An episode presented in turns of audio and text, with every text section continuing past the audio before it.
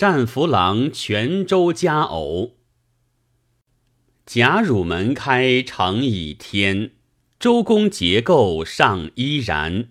修言道德无关所，一臂乾坤八百年。这首诗单说西京是帝王之都，左城高，右渑池，前伊阙，后大河，真个形事无双，繁华第一。宋朝九代建都于此。今日说一桩故事。乃是西京人士，一个是行知县，一个是单推官，他两个都在孝感方下并门而居，两家宅眷又是嫡亲姊妹，姐丈相称，所以往来甚密。虽为个性，无异一家。先前两家未做官时节。姊妹同时怀孕，私下相约道：“若生下一男一女，当为婚姻。”后来单家生男，小名福郎；邢家生女，小名春娘。姊妹各对丈夫说通了，从此亲家往来非止一日。福郎与春娘。有时常在一处游戏，两家都称他为小夫妇。以后渐渐长成，福郎改名飞鹰，字腾石，尽管读书；春娘身居秀阁，各不相见。其实宋徽宗宣和七年春三月。行宫选了邓州顺阳县知县，单公选了扬州府推官，各要妾家上任。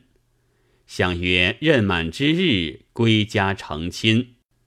单推官带了夫人和儿子福郎，自往扬州去做官，不提。却说行知县到了邓州顺阳县。未及半载，执金达子分道入寇，金将沃离布攻破了顺阳，行知县一门遇害。春娘年十二岁，为乱兵所掠，转卖在泉州岳户杨家，得钱十七千而去。春娘从小读过经书及唐诗千首。颇通文墨，尤善应对。保姆爱之如宝，改名杨玉，教以乐器及歌舞，无不惊绝。正是三千粉黛书颜色，十二朱楼让五歌。只是一件，他终是宦家出身，举止端详。每一宫廷试宴，诚意毕，诸暨调笑血浪，无所不至。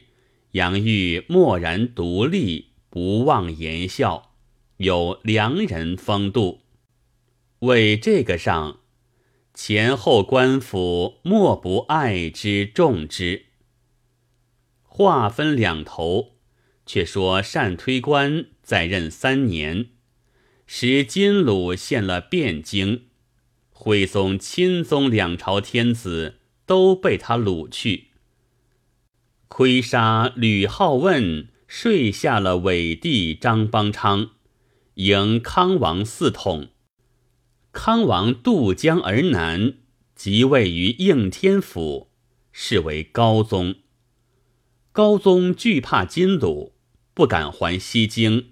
乃驾幸扬州，单推官率民兵护驾有功，累迁郎官之职，又随驾至杭州。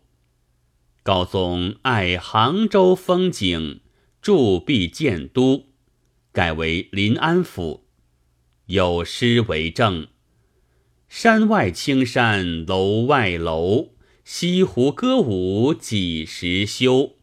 暖风熏得游人醉，却把杭州作汴州。话说西北一路地方被金虏残害，百姓从高宗南渡者不计其数，皆散处无下。闻临安建都，多有搬到杭州入籍安插。善公时在户部，阅看户籍册子，见有一行祥名字，乃西京人，自思。行知县名真，此人名祥，敢是同行兄弟。自从宦游以后，行家全无音号相通，正在悬念。乃遣人密访，过行知县之地，号为四成务者，急忙请来相见，问其消息。四成务答道。自邓州破后，传闻家兄举家受祸，未知敌否？因流泪不止。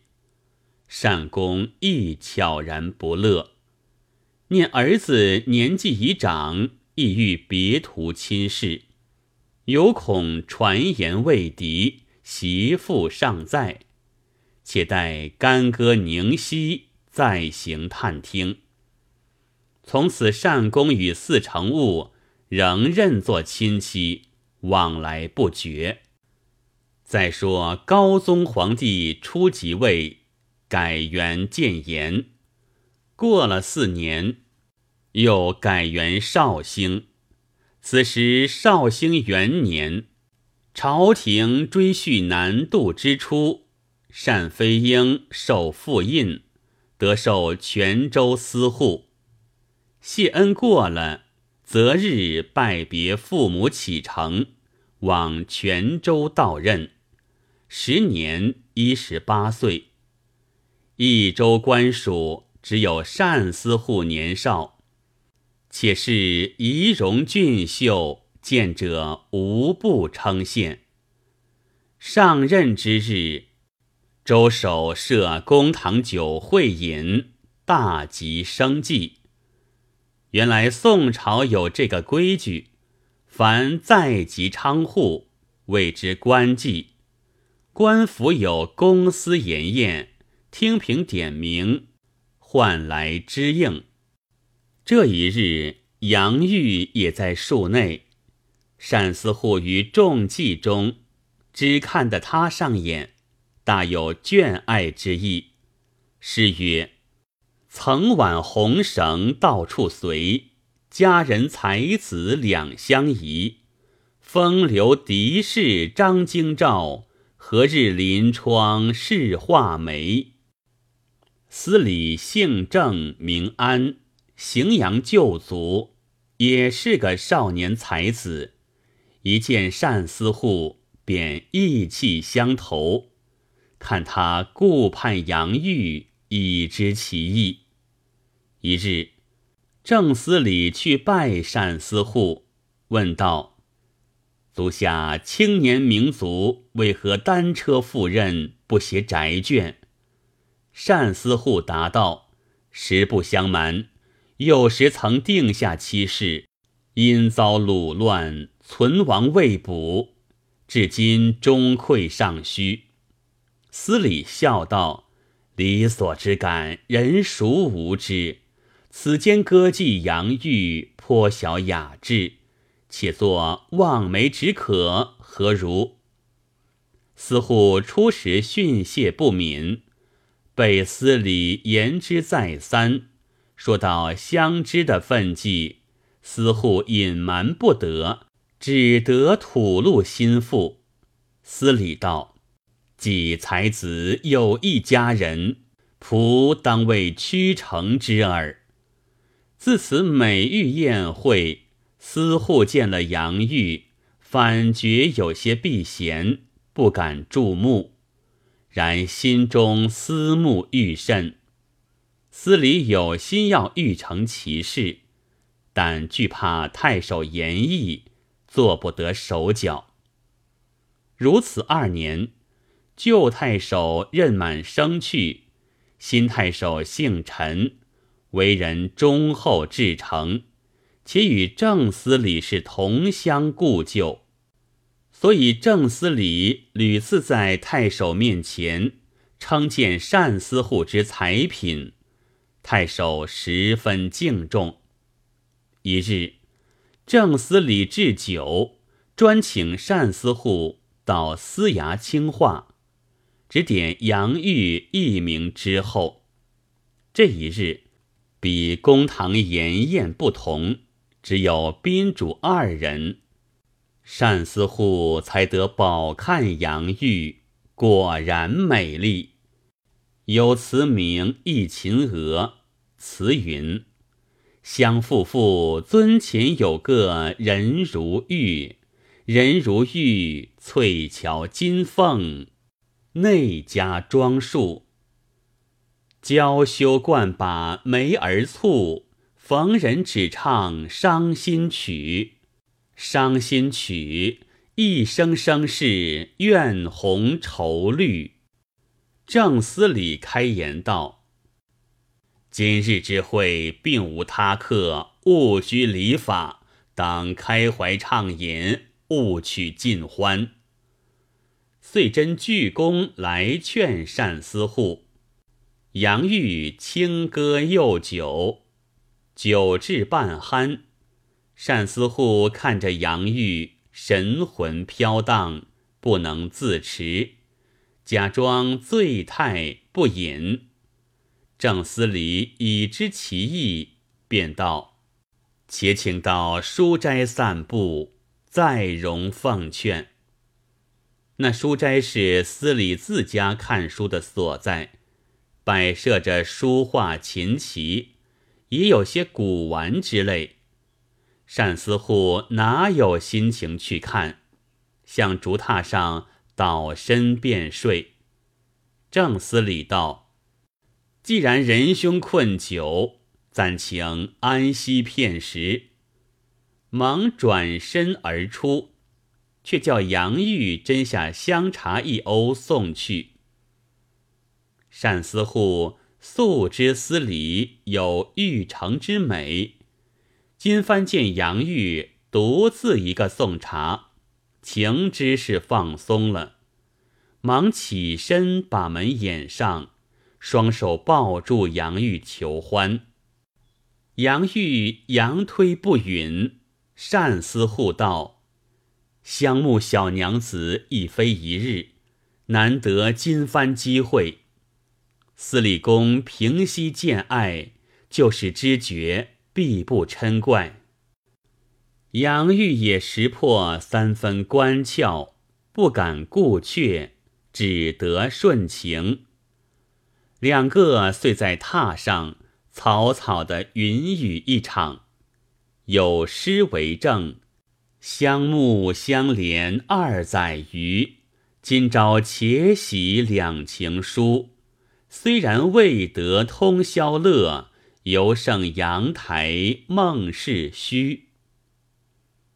单思户私问杨玉道：“你虽然才艺出色，偏觉雅致，不似青楼习气，必是一个明工苗裔。